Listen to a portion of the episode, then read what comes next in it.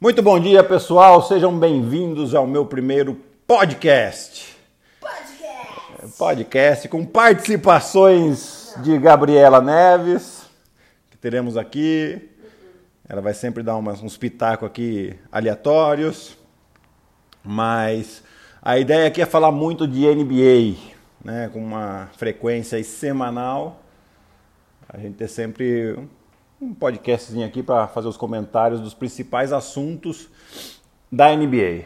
Claro que isso aqui não vai ser um podcast de notícias, porque não é o meu objetivo. O meu objetivo é comentar o que acontece, como assim faço nos jogos é, que é transmitido pela ESPN.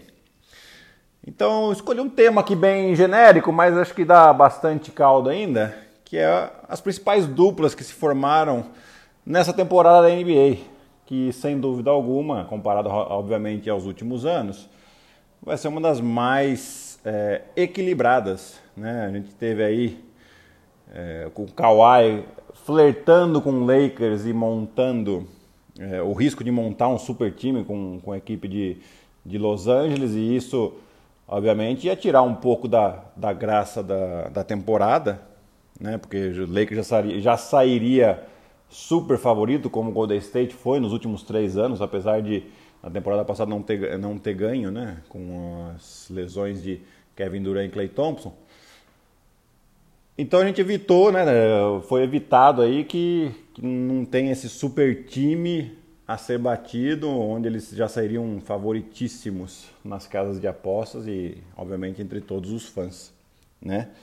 Então, assim, a gente está vendo aqui a equipe do Lakers, é óbvio. Vamos começar com LeBron e Anthony Davis, que o Anthony Davis que forçou uma troca, né, com, com a equipe do Pelicans, é, onde a equipe do Pelicans soube é, valorizar muito, né, essa troca, né, conseguiu uh, três jogadores mais uh, três escolhas de draft do Lakers e com isso montou uma equipe interessante, mas não é o tema agora. O tema é a dupla LeBron James e Anthony Davis onde, a meu ver, assim, é lógico que são duas super estrelas, né? Hum, a gente vai falar de super estrelas e de estrelas aqui.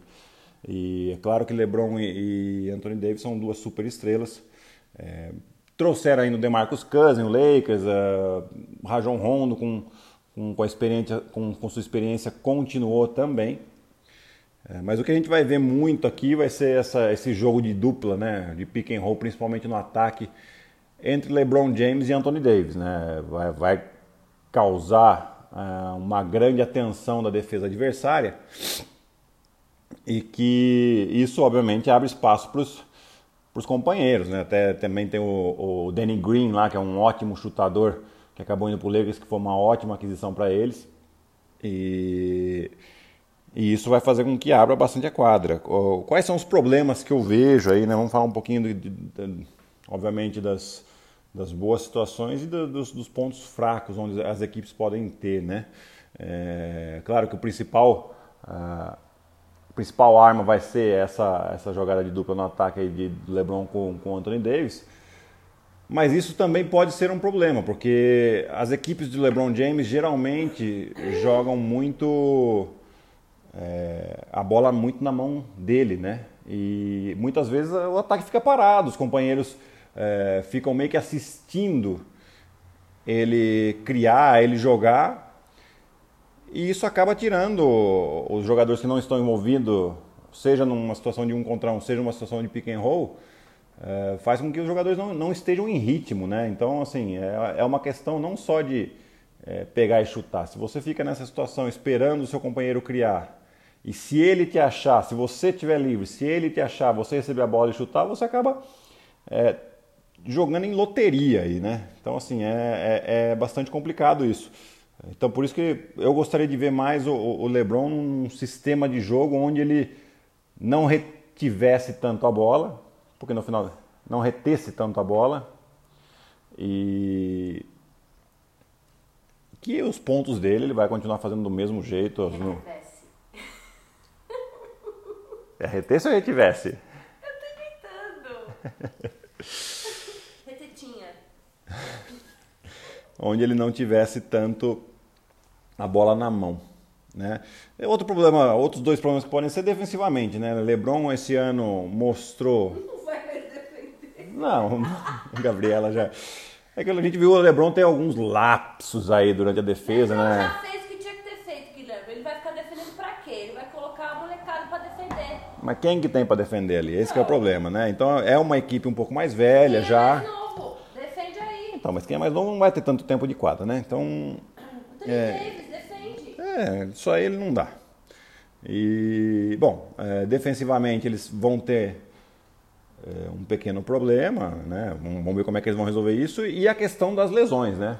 É, Anthony Davis perde, já perdeu muitos jogos na carreira por lesões. DeMarcus Cousins nem se fala. O Rondo ultimamente também tem sofrido com as lesões. E vamos ver se eles se mantêm saudáveis, né? Se o técnico Frank Vogel vai realizar algum tipo de rodízio para dar descanso para eles também e não e eles chegarem saudáveis nos playoffs. Né? Então acho que essa primeira dupla tá, tá bem explicadinha aí. Vamos para agora a outra dupla de Los Angeles, Kawhi Leonard e Paul George. Essa sim eu achei muito interessante, né? Porque são dois jogadores que estão no auge da, da, da carreira.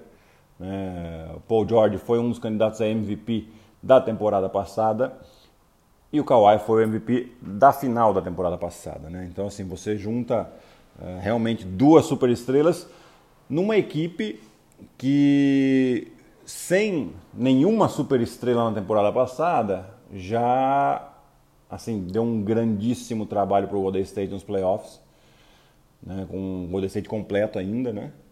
E depois é, com defesa, quer dizer, a gente tem ali Low Williams, uh, uh, Patrick Beverly, uh, Montrezl Harrell, né, que pode, que são todos jogadores de que se demonstraram muito valiosos aí para para a equipe dos Clippers.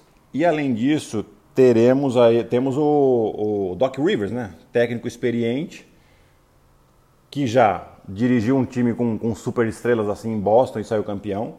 Né? Então ele sabe, além de tudo, lidar com os egos. É, é claro que é difícil, dificilmente a gente vai ver é, Paul George Kawhi Leonard com 30 pontos de média, que não é assim que funciona. Né? Não são só os dois que vão arremessar para a cesta, ainda mais nesse esquema do, do, do Doc Rivers, mas que eles vão ter um grande protagonismo, sem dúvida alguma, e com a equipe que eles têm montada ao lado aí, é, com, com, bons chutadores. É, o Low Williams, acredito que ele continue saindo do banco, porque é, apesar dele ter total capacidade para ser titular nesse time, é, super interessante você ter um jogador que nem ele vindo do banco, né, que muda um pouco o ritmo, principalmente na NBA, que tem já umas regrinhas, né, os técnicos no, no final do primeiro quarto começam a rodar a equipe e colocam, obviamente, os jogadores que é, é, que não tem tanta qualidade assim. Você, se você tem um jogador da qualidade do Williams vindo do banco para jogar contra esses jogadores que talvez não tenham tanta qualidade, você mantém o nível do seu time muito alto e isso é, você pode abrir uma vantagem em, em um período que é, na NBA principalmente eles tendem a, a dar espaço para os jogadores que não têm tanta qualidade assim. É, então assim, ofensivamente eu acredito que a gente vai continuar vendo uma, uma equipe é, com um jogo muito coletivo e defensivamente nem se fala, né? A gente tem aí já uma equipe que era muito aguerrida na defesa, que no um contra um era muito difícil ser batida e tinha as ajudas muito boas e você adiciona dois dos melhores defensores da liga, que são Kawhi e Paul George. Então assim, é, a gente sempre fala, né? Ataque ganha jogo e defesa ganha campeonato. Por isso que para mim, antes de começar a temporada, os Clippers são os, princip os principais favoritos ao título. Vamos para a próxima dupla aí de super estrelas, né? Que é o Houston Rockets com James Harden e Russell Westbrook. É... Tem-se muitas dúvidas sobre essa dupla, né? Lógico que você junta dois craques de bola que são como eles são, e você já, já, já, cria uma grande expectativa. Mas a gente sabe que são dois jogadores também que é, precisam muito da bola na mão, né? Eu acho que muita gente pergunta, ah, mas quem que vai ficar com a bola na mão, quem que vai armar? Para mim é muito claro. É, o James Harden continua armando, o Houston, o, o, time é dele, né? Esse dele é entre aspas, é óbvio. A gente, quando a gente fala assim é que o cara é o líder do time que a bola fica na mão dele. É, temos aí o, o, o Mike D'Antoni, técnico. Vamos explicar um pouquinho como é que eu, eu penso o Mike D'Antoni, né? Ele desde que ele foi técnico na Europa, é, ele jogou muito tempo na Europa, e desde que ele foi técnico na Europa, ele já era técnico assim, já, já dirigia suas equipes assim, mesmo os europeus jogando de uma maneira totalmente diferente. Né? Então, é, você, ele gostava muito de correr o contra-ataque, fazer uma defesa forte, né? obviamente um pouco mais tática na Europa do que, do que na NBA, e depois ele não, não se preocupava, numa época ainda que na Europa se valorizava muito a posse de bola, ele não tinha esse problema não. Ele sempre teve essa teoria de que se você tem um arremesso, um bom arremesso com dois segundos de ataque, você toma esse arremesso e não importa. Né? E, e ele continua com essa mesma teoria na NBA, né? E, e claro, com, com James Harden e, e agora o Westbrook pode funcionar muito bem, né? Porque com James Harden sendo o principal armador, se ele já foi o principal armador com o Chris Paul na equipe, imagina com o Westbrook agora, né? Então ele vai continuar sendo o principal armador e o Westbrook deve jogar um pouco mais de dois. Aonde eles podem levar muita vantagem nisso? No contra-ataque, no campo aberto com o Westbrook, que se não for o melhor da liga, é um dos melhores. Né? Então, até mesmo pegando o próprio rebote, fazendo um, um coast to coast, aí, um costa a costa. E nos momentos decisivos, que é onde sempre o Westbrook pecava, né, por, por uma má seleção de arremesso, por é, as, muitas vezes acelerar, muitas vezes não encontrar o companheiro livre, essa bola vai ficar um pouco mais na mão do Harden. É, então ele, é, o Harden tem uma, uma escolha um pouco melhor, né, e, e o Westbrook, no, na questão que a gente fala do catch and shoot, do catch and shoot ou seja, de uma bola vindo de uma descarga, né, de, uma, de uma batida para dentro e jogada para fora, ele tem um bom aproveitamento, muito diferente de quando ele está batendo a bola e para arremesso de três ou até mesmo de dois, que não são grandes aproveitamentos. Né? Então, assim, eu acho que se a equipe consegue encaixar defensivamente, que é outro ponto fraco ali, principalmente com Harden, né? mas essa é uma outra solução também que a gente vai ter porque o Westbrook é um, hoje é um defensor mais saudável que o Chris Paul. O Chris Paul sempre foi um bom defensor, mas nos últimos anos em, em Houston não estava tão saudável. Então ele consegue marcar o principal jogador do perímetro, ou o segundo principal jogador do perímetro, e deixar, obviamente, o Harden com um jogador que tem menos importância no perímetro da equipe adversária. Né? Já fazia isso, é óbvio, mas hoje você tem um jogador de muita qualidade também, que é o Westbrook defendendo. É, é, então vamos para a próxima dupla agora, que na verdade é um asterístico aqui, né? É, que na verdade é Curry e Thompson. Só que a gente sabe que o Clay Thompson vai estar tá fora pelo menos aí até fevereiro. Né? Então vamos colocar Curry e DeAngelo Russell. Que muita gente acha que está tá subestimando um pouco né, a equipe do Golden State, acha que o fato de, de ter saído o Duran, eles não vão ser mais a mesma equipe, que talvez até a gente escute, escutei alguns comentários de, de comentaristas americanos, inclusive, falando que, que o Golden State corre o risco de não classificar para os playoffs. É, eu acho que na Conferência Oeste, é, com algumas exceções aí, todos correm risco. Né? porque está muito forte. Mas eu acho que a gente tem que lembrar que eh, a equipe do Golden State bateu o recorde de vitórias em temporada regular sem o Kevin Durant. Né? Então, eles, obviamente, naquele ano eles não foram campeões, eh, perderam para a equipe do Cleveland, com LeBron e Kyrie jogando hum, de maneira excepcional. Porém, a, o trio ali continua, né? Que é o Curry, o Thompson e o Draymond Green. né? E vai continuar por alguns anos. E eles conseguiram trazer o DeAngelo Russell. Então, assim, a dupla que começa a temporada vai ser o Curry e o DeAngelo Russell, que fez uma belíssima temporada. Né? Depois de um começo de, de, de carreira muito irregular no Lakers, ele se encontrou, né? Foi para uma equipe que não tinha tanto, tanta pressão por vitórias no início, né? Que era o, que era o Brooklyn Nets. Ele acabou se tornando a principal peça do Brooklyn e fez uma belíssima temporada. E eu acho que ele pode se encaixar muito bem nessa equipe do, do Golden State, principalmente pela maneira com que eles jogam. Né? A gente vê aí, a gente sempre comenta que a equipe do Golden State não, não fica jogando isolations, né? É uma equipe que sempre está em muito movimento, corre muito bem a quadra e, e, isso faz com que todos os jogadores se sintam importantes, até mesmo quem vem do banco. Né? Então, assim, eu acho que o DeAngelo Russell vai ter uma, uh, um, um papel fundamental, principalmente no início da temporada, quando o Clay Thompson ainda não tiver. Depois, obviamente, quando voltar, a gente quando ele voltar, forma-se novamente um, um, quarteto aí que é, vai dar vai dar muito problema, né? É Curry, Thompson, DeAngelo e Draymond Green. Então, assim, acho que no Oeste ali, se o pessoal conseguir manter o mais baixo possível o Golden State na classificação até o Clay Thompson voltar, melhor para eles, porque quando ele voltar, fica um time realmente é, que pode desbancar tanto o Lakers quanto o Clippers na conferência. Próxima dupla, que se dupla nova também, Kyrie Irving e Kevin Durant. É, não falei delas antes, né? Porque a gente sabe que o Kevin Durant está praticamente fora da temporada. Mas a equipe do Brooklyn manteve uma base bem interessante. Aí a gente vê, obviamente, a troca do DeAngelo Russell com o Kyrie Irving é claro que você tem uma troca, para mim isso é um upgrade, né?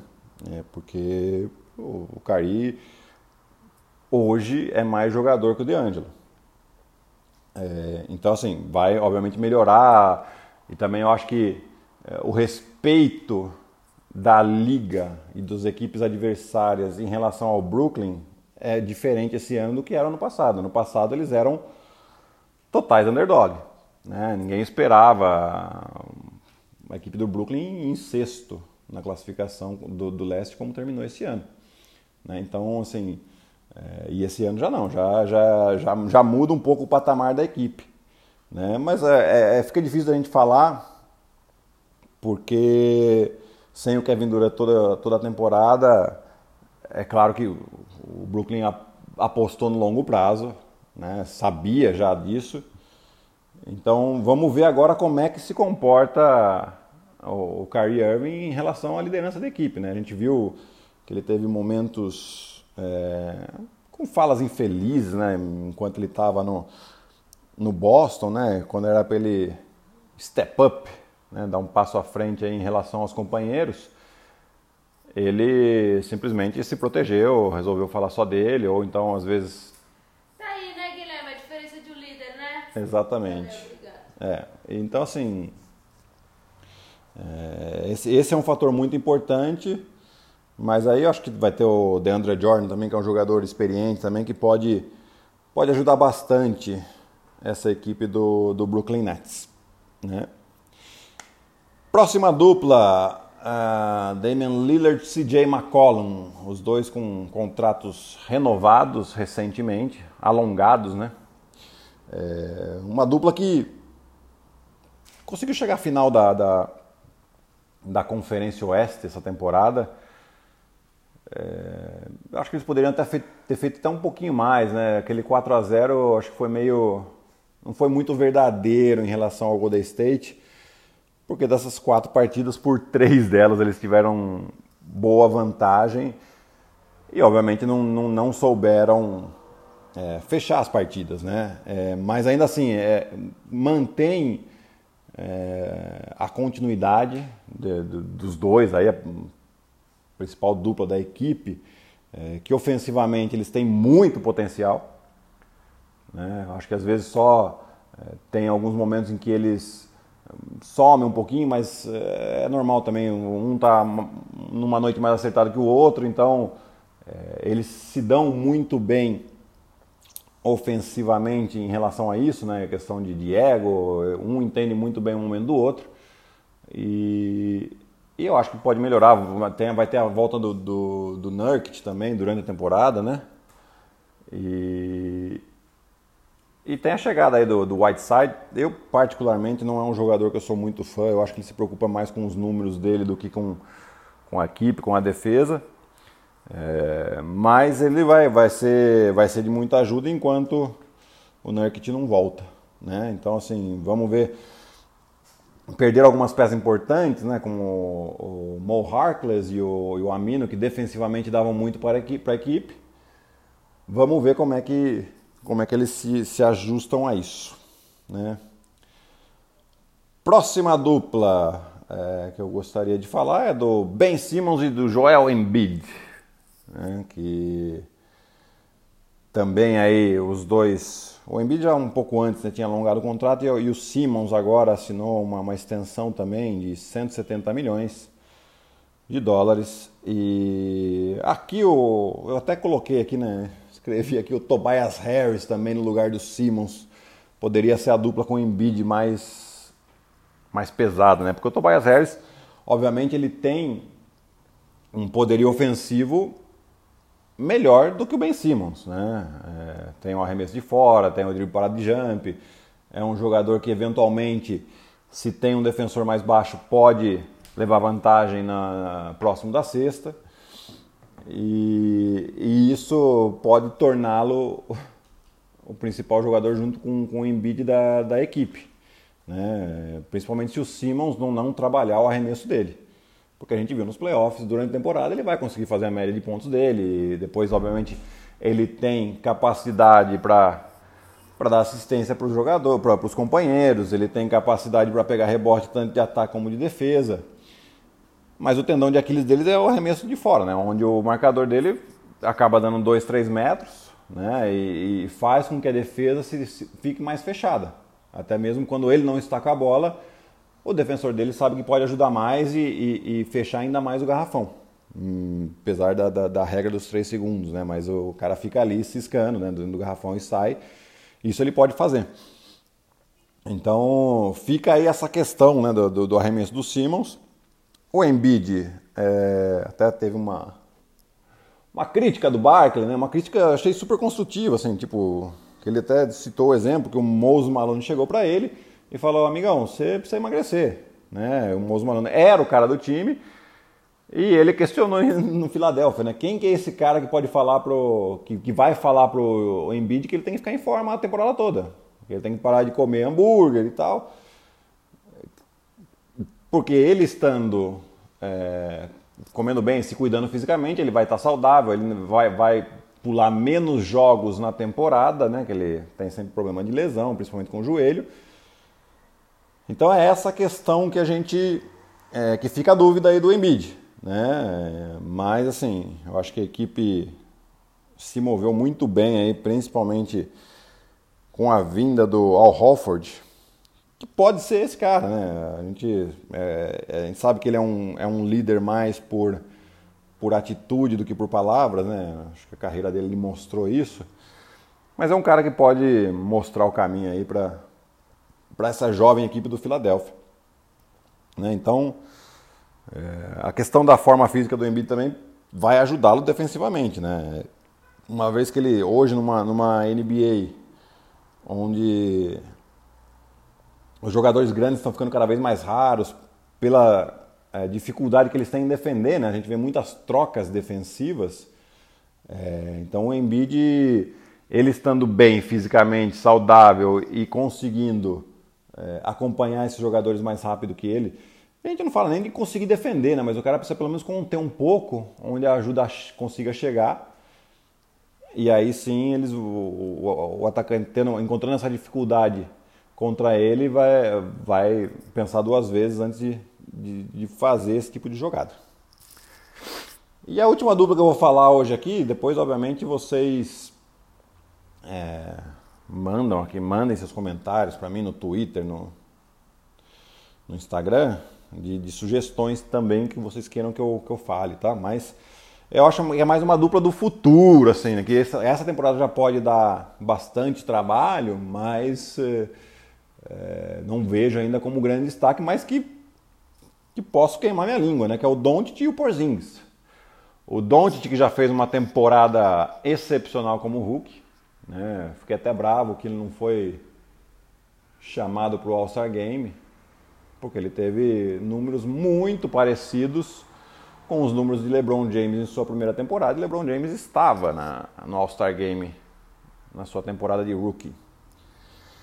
Mas enfim, isso é discussão para outra hora. Ele teve uma ótima temporada. Muita gente achou que ele é, fisicamente ele não ia aguentar o tranco, mas ele aguentou tanto defensivamente quanto ofensivamente, né? Então assim, muitas vezes não é só uma questão de, de você ser explosivo, né? É uma questão de você é, saber a hora que você ataca o contrapé do seu adversário. E ele faz isso com maestria. E o Porzingis, a gente resta ver como que ele vai voltar da, da lesão, né? Ficou uma temporada toda fora, uma lesão no joelho, é um cara de 2,20 metros, né? Então, assim, é, quanto maior o cara, é mais difícil a recuperação da lesão, né? Então, a gente sabe por, por uma questão de, de, do cara ter um ponto de equilíbrio um pouco maior, é, é mais difícil, né? Mas é, a gente vê que é um cara que tem extremo potencial aí e pode fazer uma dupla realmente muito interessante com, com o Doncic, principalmente as questões de pick and roll, né? Porque como vão fazer com ele? Vão se o, se o defensor dele ajudar muito, vai abrir ele para arremesso de três ou até mesmo para o roll e, e acabar sofrendo uma enterrada, uma bola fácil ou eventualmente nas trocas, né? Uma troca de um, de um armador defendendo um Porzingis é, embaixo da cesta, ou um pivô defendendo o Don't lá fora, não é tão simples de defender. Né? Então, acho que a equipe do Dallas tem uma equipe interessante, pode beliscar em um playoff nessa temporada ou até um pouco mais, né? não, não só um oitavo lugar aí. Depende, obviamente, dos resultados, ainda mais nessa conferência oeste insana que a gente vai ver.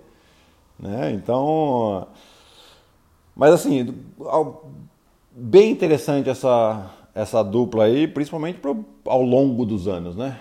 O Porzing já acabou de renovar cinco anos com o Dallas. O Don't, assim que, eles, que o Dallas tiver a oportunidade de fazer extensão, que sempre tem, né, para esses contratos de rookies, eles vão oferecer a extensão para o Doncic. Né, vão, sem dúvida alguma, dar o máximo que eles podem dar. E, e vai ser uma equipe aí super competitiva por muitos anos. Né? Bom, pessoal, esse foi o meu primeiro podcast. Não tem o nome ainda, né? então fica aqui meu pedido para vocês para me dar sugestão, sugestões de nome do podcast. Né? Vamos, vou disponibilizar aqui nas principais plataformas e, e também quero sugestão de pautas, né? Lógico que vou ter sempre uma pauta aqui que a pauta da semana, agora nessa, nessa off-season a gente fica caçando um pouco mais de pauta aqui, então, mas sempre vai ter alguma coisa para falar. Tá bom? Então, obrigado aí para quem escutou e nos encontramos na semana que vem. Tchau.